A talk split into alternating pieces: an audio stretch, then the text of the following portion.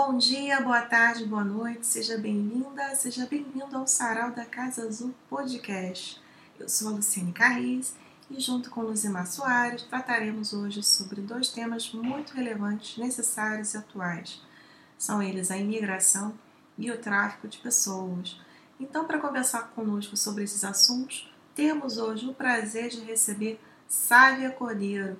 Sávia ela é bacharel em Direito pela Universidade Federal do Rio de Janeiro mestre em Teoria do Estado de Direito Constitucional pela PUC do Rio de Janeiro e hoje ela está fazendo o um segundo mestrado em Migração, Mobilidade e Desenvolvimento na SOAS, S-O-A-S, University of London. Além disso, Sávia é cofundadora do Instituto Migra. Sávia, muito obrigada por aceitar conversar conosco, doando seu tempo e conhecimento para o nosso podcast daí de Londres.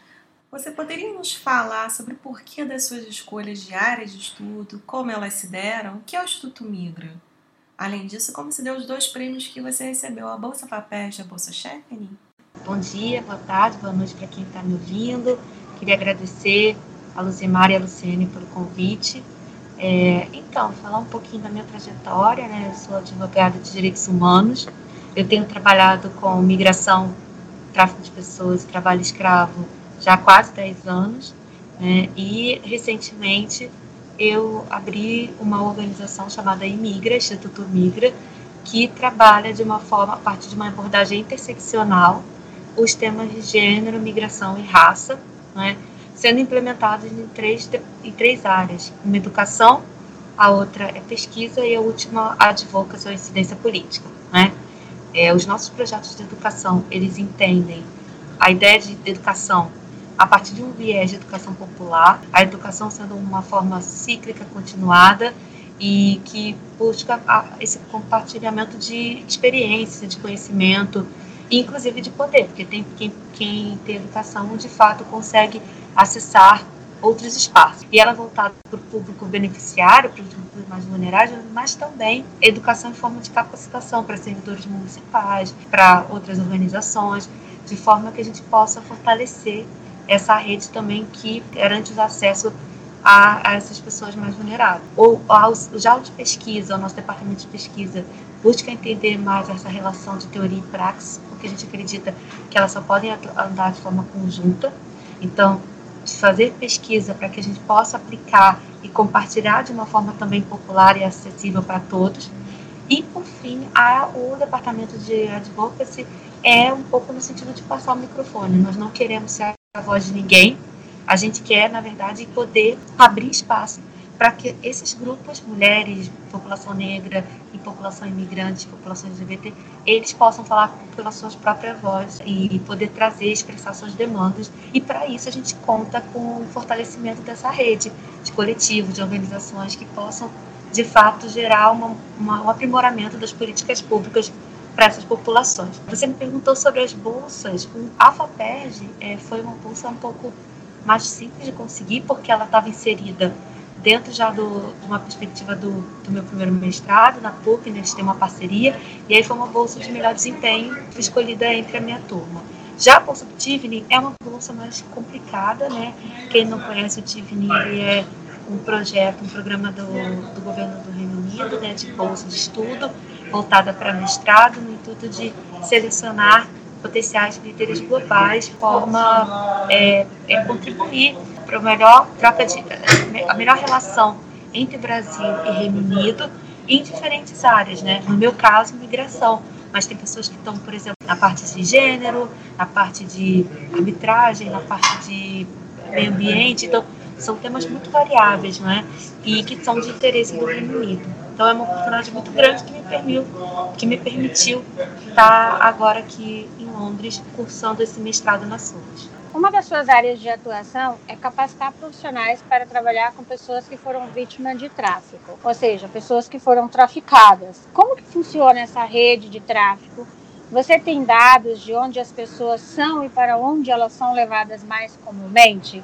Como é feito o combate a esse crime? Quais os organismos governamentais envolvidos no combate ao tráfico de pessoas, quando se trata especificamente de Brasil? Essa sua pergunta é muito interessante, né, Luzimar? Porque aqui no, no, Brasil a gente tem uma, um interesse muito grande, as pessoas têm um interesse sobre a temática de tráfico. É, eu acredito que é por causa, em grande parte, da, da novela é, Salve Jorge, que levantou o interesse das pessoas sobre a ideia de tráfico, mas, por outro lado, também confundir um pouco qual seria a definição e quais seriam as pessoas vítimas de tráfico. É, eu acho que a primeira coisa que a gente tem que levar em conta é que Sim, existem é, dados que a gente consegue levantar, então, desde a ONU-DC, que é o escritório da ONU, para que analisa essa parte de tráfico de pessoas, ela tem um relatório anual que fala sobre os dados a, a nível global e regional sobre tráfico de pessoas. Nós temos dados que são levantados também a nível regional, então tem o relatório da OIM, que de forma também é, rotineira traz dados, por exemplo, da América Latina, ou do, da Europa, nós temos relatórios nacionais, como que são apresentados pelo Ministério da Justiça, porém, apesar de ter essa profusão de relatórios né, que tentam consolidar esses dados, é consenso ainda da, da inconsistência desses dados. Como essa rede de tráfico de pessoas funciona, e a gente sempre diz que eles estão muito à frente da gente que está no combate a essa rede de tráfico. Então, pra, eu sempre coloco que se a pessoa, né, um pesquisador, quer entender melhor como funciona a rede, quais são as pessoas que são vítimas de tráfico de pessoas, como elas são levadas, para onde são, você tem, é, o ideal é que você pense no nível mais local. Então você consiga compreender, por exemplo, se a gente pegar um cenário do Brasil, é importante você saber se você está perguntando se o Brasil, você quer entender Brasil se situa na rede de tráfico de pessoas, como país de origem ou como país de destino quando você tem que perguntar, por exemplo, qual finalidade, porque o perfil das pessoas que são vítimas de rede de tráfico de pessoas, de tráfico para fins de exploração sexual, é diferente do perfil das pessoas que são vítimas de tráfico de pessoas para trabalho escravo, por exemplo. Então, é importante, eu acho, que fazer esse recorte para, de fato, ter dados que são mais reais e não generalizar. Eu acho que o que é importante todos saibam pouco como funciona esse combate então, a gente tem uma política nacional de enfrentamento ao tráfico de pessoas, que estabelece uma coordenação de enfrentamento ao tráfico de pessoas sediada no Ministério da Justiça. E essa coordenação, ela coordena núcleos de enfrentamento ao tráfico de pessoas que estão na maioria dos estados. No começo tinha em todos, mas agora não mais, né? E também os postos de atendimento avançado, humanizado, que ficam nas fronteiras, seja a fronteira terrestre, seja de aeroporto, que a gente dá o nome de PAN, então, os NETPs, que são os núcleos os PANs, são como se fossem os equipamentos de ponta, entre aspas, dessa política.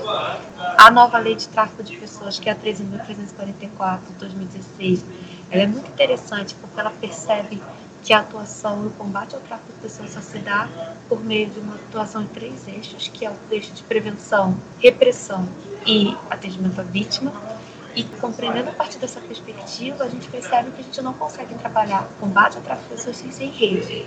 E essa rede vai envolver os núcleos do Ministério da Justiça, mas também vai envolver a Polícia Federal, vai também envolver Auditoria Fiscal do Trabalho, vai também envolver organizações da sociedade civil. Então, são vários atores que vão dialogar e promover política pública a partir dessa, dependendo de qual, de qual finalidade é a questão de tráfico, enfim.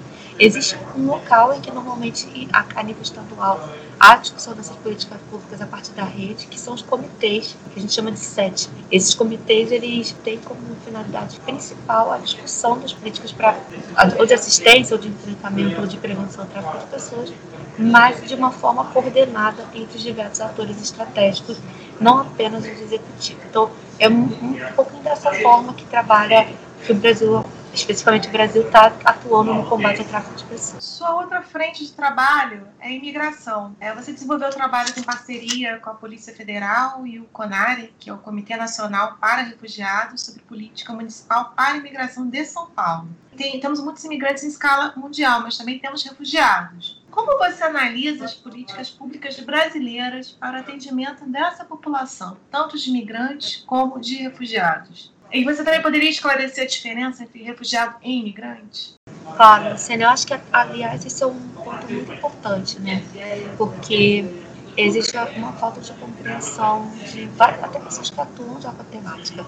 Migração, o conceito de migrante, ele é um conceito bem amplo, né? um conceito até guarda-chuva, que envolve basicamente um deslocamento de um local para o outro. Esse deslocamento ele pode ser interno migrante interno, mas ele também pode ser internacional, ou seja, cruzando fronteiras. Dependendo do país, você pode dar outros, outros conceitos para o migrante internacional. No Brasil, os mais comuns são imigrante, que é aquele que chega no país, e emigrante, que é aquele que sai do país. E aí, onde é que está o refugiado? O refugiado, ele está é parte dessa, dessa, dessa conceituação de imigração, que é uma conceituação mais sociológica, que tem uma ideia que não é jurídica. Porque a questão de refúgio, o refúgio ele é um estatuto jurídico. Ele está previsto na Convenção Interamericana de 1951, que estabelece uma proteção jurídica àquela pessoa que consegue acessar o status de refugiado. E aí tem vários, tem vários princípios internacionais que estão em torno da figura do refugiado, como o princípio de não devolvimento, não devolução, não refoulement, que é um princípio que cabe ao refugiado. Então, ele tem uma proteção é, jurídica especial quando a gente pensa no refúgio. No caso, aí pensando de uma forma mais da política pública, não é? Eu estava à frente até poucos meses atrás do Centro de Referência de Atendimento para Imigrantes, o CRA em São Paulo, e lá existe uma política municipal para a população imigrante, né, única do Brasil. No âmbito dessa política, a gente tinha diálogo com vários atores, entre eles a Polícia Federal e o CONARE, obviamente. E aí, quando a gente pensa um pouco na política, a gente tem de política pública, especificamente, por exemplo, refúgio, eu acho que alguns pontos que são importantes a gente pensar. Primeiro, que a lógica de refúgio no Brasil não é uma lógica tão parecida como o que a gente imagina na televisão, por exemplo, na, da Europa. Não é ah, uma lógica tão perspectiva tão de segurança nacional que você vê, por exemplo, que se configura aí centros de detenção que fazem que o solicitante de refúgio aguarde o seu momento de entrar no país, ou até mesmo campos de refugiados, que, a meu ver, uma opinião minha pessoal, eu acho que ainda tem um viés de, de segurança nacional, ao contrário de um viés de direitos humanos, um viés de integração, que é que eu entendo que o Brasil já possui esse viés, principalmente por causa da última lei de migra a nova lei de imigração, que foi publicada em 2017. Isso não quer dizer que nós estamos à frente da Europa. Né? São formas diferentes da gente estabelecer política pública para a população imigrante refugiada. Nós temos vários desafios e um deles é um desafio que está muito mais na linha administrativa e burocrática. O imigrante, ou no caso solicitante de refúgio, ele é, enfrenta diversos desafios para poder acessar o refúgio. Então, para vocês serem muito sucinta, como é que uma pessoa que chega no Brasil e que quer refúgio, ela solicita? Ela tem que solicitar refúgio por meio de um sistema que chama Cisconari. Então, isso quer dizer o quê? Que a pessoa tem que ter acesso à internet, a um computador, ou pelo menos a um celular, para poder acessar esse sistema, fazer a sua solicitação de refúgio. Nesse momento, ela, ganha, ela passa a se chamar solicitante de refúgio. Ela já tem alguns direitos, mas ela não tem todos os direitos de um refugiado. Ela não é um refugiado ainda. Essa solicitação vai ser encaminhada ao CONARE, como você bem disse, é o coletivo, é o ao Comitê Nacional para Refugiados, e eles vão decidir. O CONAC tem casos que já está demorando há 4, 5 anos para decidir. Então, nesse período, o que acontece é que essa pessoa ela fica numa condição permanente de temporalidade, de ser temporário, de ela, nessa, nesse limbo jurídico que é o solicitante de refúgio, impossibilitando, por exemplo, que ela tenha direito à reunião familiar, que é trazer a família dela para o Brasil, baseada no refúgio. Então, são cenários de, é um cenário diferente, um pouco diferente do que a gente vê na Europa, mas não quer dizer que a gente está numa situação melhor ou pior. São políticas públicas pensadas pelos atores governamentais de forma diferente. Com a área, principalmente, a gente vê uma situação muito complicada de um passivo muito grande, né? um número muito grande de solicitantes de refúgio que está ainda para ser decidido e que agora gira em torno de 120 mil casos de solicitação de refúgio e que estão sendo buscando formas de diminuir esse passivo. O que quem trabalha com migração coloca que a forma ideal da gente diminuir esse passivo é criar outras autorizações de residência para que aquela pessoa que não consiga se estabelecer dentro do um perfil adequado de refúgio, ela possa optar por outra forma de estar regular no Brasil. E a forma mais simples de a gente ter isso é por meio de uma política nacional migratória. Então, quando você me pergunta sobre a questão da política pública, aí especificamente para a migração, o que eu sempre digo é muito louvado ter uma política municipal, como é em São Paulo, mas é fundamental a gente pensar numa política nacional, porque aí a gente consegue entender políticas para imigrantes e políticas para refúgio como parte de um contexto maior e dessa forma a gente criar fluxos, protocolos, ações que sejam mais efetivas. Dando continuidade à pergunta anterior, você trabalhou diretamente como coordenadora de um centro de referência de atendimento para imigrantes em São Paulo. Como que funciona o amparo para especificamente para os imigrantes? Existem parcerias com ONGs e capacitação de funcionários públicos que você coordenava. Qual a sua avaliação dessas iniciativas qual a importância desses treinamentos e associações para a vida prática dos imigrantes ou refugiados? Então, Lucimária, quando eu estava no CRAI, para quem não está familiarizado com esse serviço, é importante esclarecer que o CRAI ele é o único equipamento especializado, equipamento de ponta especializado para tentar atendimento de imigrantes no Brasil. Já teve um CRAI em Santa Catarina, mas infelizmente ele foi fechado o CRAE em São Paulo existe desde 2014. Só que é, é, importante entender que, para além do CRAE, existe uma política, como eu já falei anteriormente, uma política municipal para a população imigrante que está sendo desenvolvida desde 2013, a partir da primeira conferência municipal de políticas para a população imigrante. Dessa conferência surgiu uma coordenação que fica, que fica inserida dentro da Secretaria Municipal de Direitos Humanos e Cidadania de São Paulo. E em 2014, no meio daquela crise que foi a migração é, haitiana, houve uma demanda da sociedade civil para que surgisse, de, já estava já estava previsto dentro da conferência de 2013, mas que fosse colocada em prática a ideia de um centro de atendimento. O CRAI ele existe desde 2014, desde lá a gente tem, ele tem se expandido. O objetivo final do CRAI é oferecer esse atendimento especializado para a população imigrante, de forma a garantir o acesso a direitos e a serviços públicos para a população imigrante. Então, é como se fosse o equipamento que vai transversalizar essa política em outros equipamentos públicos, como assistência social, saúde, educação.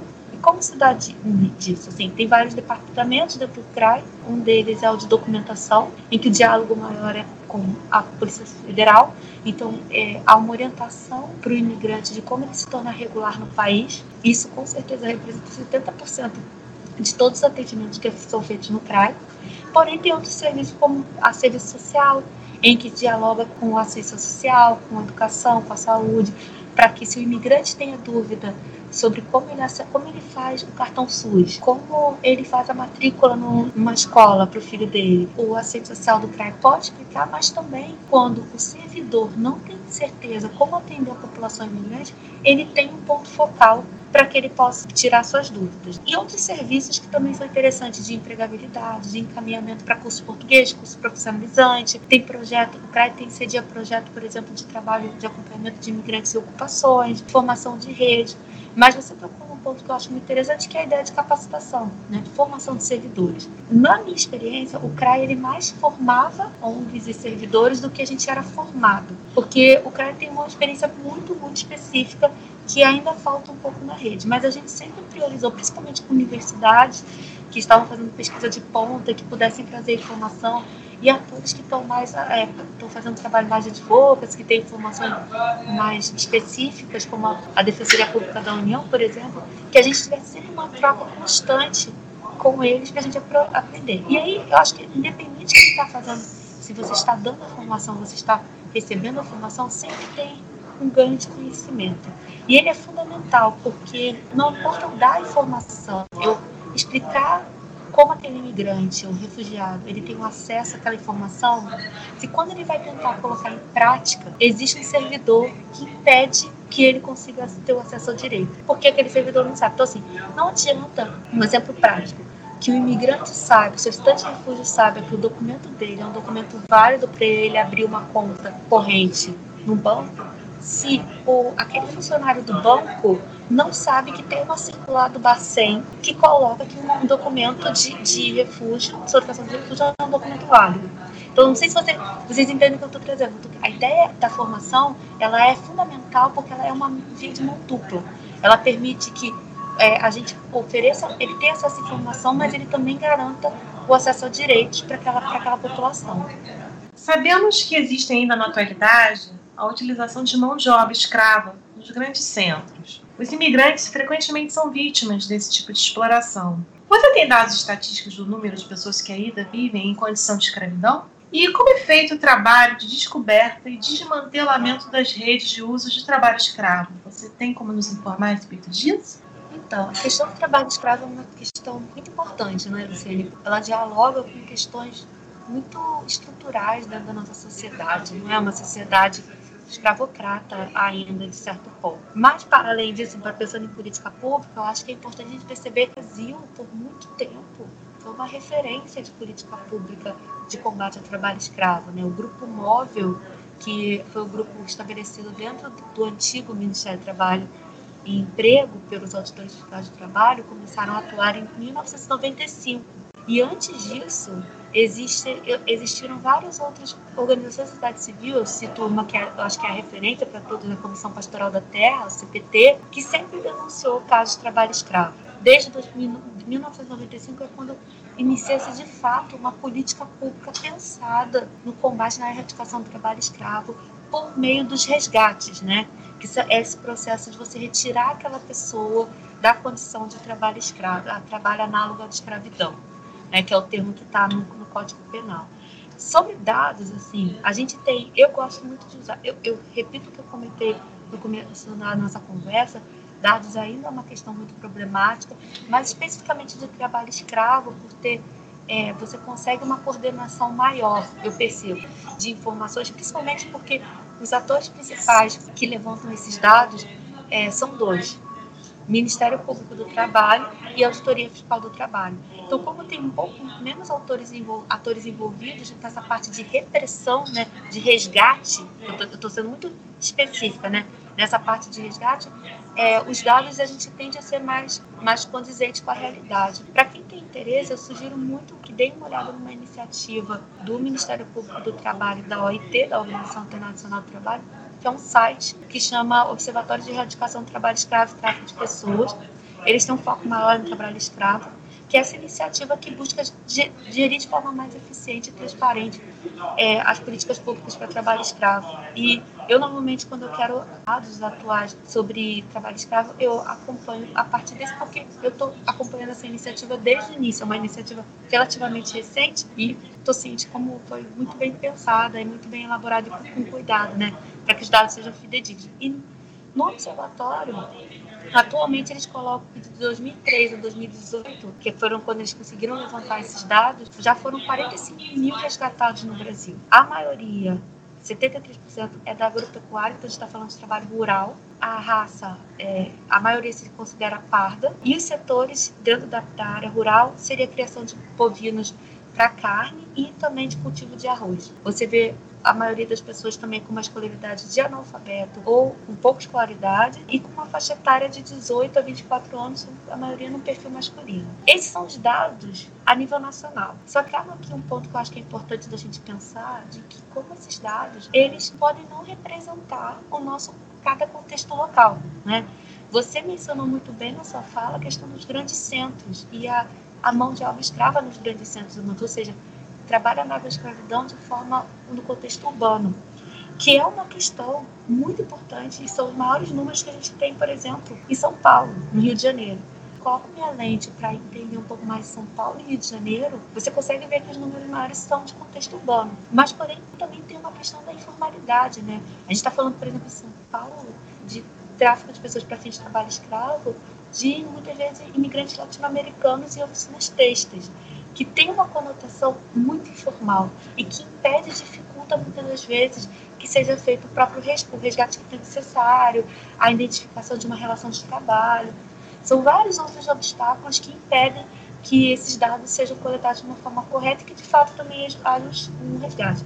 Porém, cada vez mais tem pessoas estudando, e eu, pelo menos, eu estou muito mais envolvida no contexto de trabalho escravo em contexto urbano do que no contexto rural. Mas a gente não pode esquecer que o Brasil tem uma grande parte rural ainda e que isso ainda é uma questão. Outra coisa que tem que ser pensada nesses números é como esses números ainda podem refletir um período que não é o período atual, porque nos últimos últimos anos o que a gente tem visto na área do trabalho sabe que o Ministério do Trabalho foi extinto. Isso repercute claramente no trabalho dos auditores fiscais de trabalho que foram alocados no Ministério da Economia.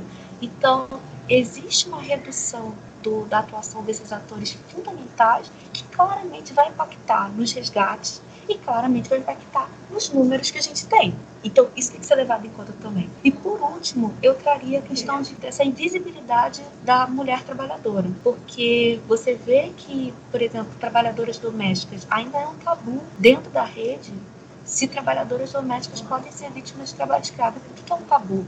Porque os auditores fiscais do trabalho, eles têm competência de adentrar simplesmente locais públicos, como um alojamento. Eles não podem adentrar um espaço privado como é um domicílio. E aí, como é que eles vão fazer o resgate para verificar as condições de trabalho de uma trabalhadora doméstica num local que é uma residência privada? Tem alguns casos pontuais em que houve essa possibilidade que eles conseguiram, aconteceu no Rio de Janeiro com o Ministério Público do Trabalho, uma procuradora do trabalho, porém isso ainda é uma exceção. Então isso coloca que muitas dessas mulheres ficam à parte e ficam invisíveis. E isso não quer dizer que essas mulheres não estão sendo fruto de trabalho escravo, por exemplo. E outra situação, por exemplo, que é muito comum é você entra numa fazenda, um grupo de, de trabalhadores em situação de trabalho escravo, tem uma mulher, por exemplo, que faz comida, que está nas mesmas condições que eles, que às vezes até sofre de uma questão de exploração sexual, só que ao olhar das pessoas estão para aquelas pessoas que são trabalhadores e não veem o trabalho que a pessoa está às vezes na mesma condição, utilizando os mesmos espaços degradantes que estão, mas não porque ela está fazendo comida, porque ela está fazendo um trabalho mais doméstico. Então, é necessário uma reavaliação do papel da mulher e de que forma ela pode também estar sendo explorada dentro desse contexto. E eu acho que até o momento ainda é muito invisível. Para finalizarmos, você poderia falar um pouco sobre as políticas agora em relação, em termos mundiais, de apoio aos refugiados, a gente sabe, como você já falou, são cenários diferentes, Brasil, Europa. Como que você vê essas políticas mundiais? Então, é, o que a gente tem, eu não sei se eu daria o nome de política, mas a gente tem a organização da e o, o Acnur, que é o responsável, que tem o um mandato da ONU para a defesa dos interesses né, e de projetos voltados para a população refugiada, e a OIM, que está voltada mais para a população migrante como um todo. Eles implementam diversas iniciativas, essas agências, em conjunto com os, os poderes locais, né, com os governos e com as organizações. Mas o que eu, quando eu penso em política, o que eu penso em política está sendo feito a nível internacional, acho que a primeira coisa é essa, essa manutenção da questão do, do direito do refugiado então, a Lei Internacional de 1951, a Convenção Internacional de 1951, ela ainda se permanece, não só permanece, mas também se amplia. E se a gente vê no caso do Brasil, o nosso conceito de refúgio, ele é diretamente ligado ao conceito internacional da Convenção de 51 e também da Declaração de Cartagena da década de, de, de 80, que fala sobre uma grave generalizada violação dos direitos humanos. Então, o que eu entendo é que essas políticas, ela, essas iniciativas jurídicas, elas vão influenciar a nível local, local também. Outro, agora, outra coisa que é importante gente pensar é o momento atual que a gente está vivendo do sistema, do sistema internacional. De que forma que as pessoas políticas, os políticos, eles estão cada vez mais tendendo a ir para um lado de extrema direita e como a extrema-direita acaba vendo o papel do imigrante, não é? Isso é muito complicado porque isso tem impactos muito sérios de como são feitas políticas locais. Se a gente pensa aqui em Trump, se a gente pensa no Salvini, no, da Itália, se a gente pensa no Orbán, da Hungria, são situações que vão influenciar as políticas mundiais. Por fim, o que eu acho que é importante ter em conta, que foi muito debatido no início, há dois anos atrás, é o Pacto Global das Migrações, que é esse acordo global por uma organização, por uma migração que seja segura, ordeira e para a população imigrante, né? O que eu sempre trago é que pensar no Pacto Global de Migração, que é fundamental, eu acho que é interessante a gente tentar consolidar essa cooperação entre os estados para que os imigrantes possam migrar de uma forma mais segura, mas essa, essa obrigação de migrar de uma forma mais segura, de uma forma mais ordeira, é uma obrigação dos estados e não do imigrante. O imigrante ele vai migrar da forma que for.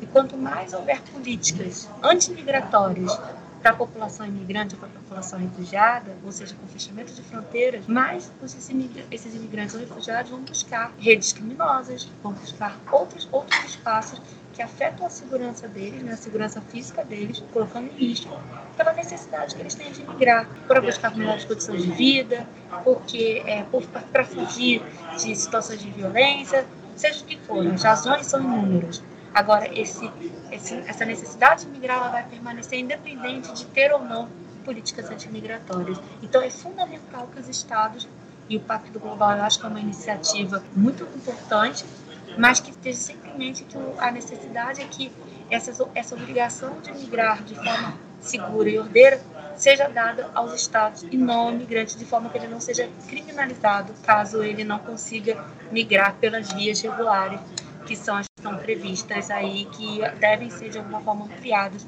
a meu ver sabe? Eu estava pensando aqui nas últimas questões que você falou, os últimos pontos, né? Pensando nessa questão dessa, dessas crianças, dessas meninas que são traficadas para fazer esse tipo de trabalho doméstico. E também, ao mesmo tempo, na sua fala, você falando dos regimes é, de extrema-direita, me veio em mente aquelas imagens que a gente que viu no jornal, Lucimar provavelmente também, no Jornal Nacional, dos imigrantes tentando chegar nas ilhas gregas, ou na Itália, ou que seja, né, no Mediterrâneo. Muitas pessoas não conseguem chegar e acabam morrendo no caminho.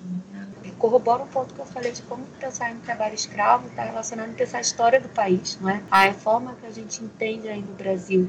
E isso explica muito como a migração interna e as vítimas de trabalho escravo é, no Brasil, brasileiros, né, provenientes, por exemplo, do norte, do nordeste, do norte para o Rio de Janeiro, para São Paulo, como eles são completamente invisíveis ainda no debate, na importância. É, é fundamental a gente discutir os impactos da migração interna e entender um pouco mais como a gente pode, essas questões mais pormenorizadas, como a questão do trabalho escravo, não ver isso como uma questão cultural apenas, porque não é. Ela está além disso. O que você traz agora no final sobre essa questão do Mediterrâneo, não é? a tentativa que os imigrantes vão de cruzar e de entrar, é, eu acho que ela só dialoga que eu acabei de trazer sobre como o ato de migrar ele é um direito e o imigrante ele vai migrar independente das situações mais adversas possíveis diferentes razões né cada um cada imigrante tem sua trajetória isso é importante Muitas dessas trajetórias são influenciadas por contextos mais estruturais, seja questão de precarização do trabalho em alguma região, seja por questão de guerra, por exemplo. Mas cada imigrante tem a sua trajetória. Individuais também tem que ser levado em conta e que vão fazer esse sentimento de migrar, de se deslocar, de buscar umas condições melhores, porque no final, o final da migração é você buscar algo melhor para sua vida, algo melhor para sua família.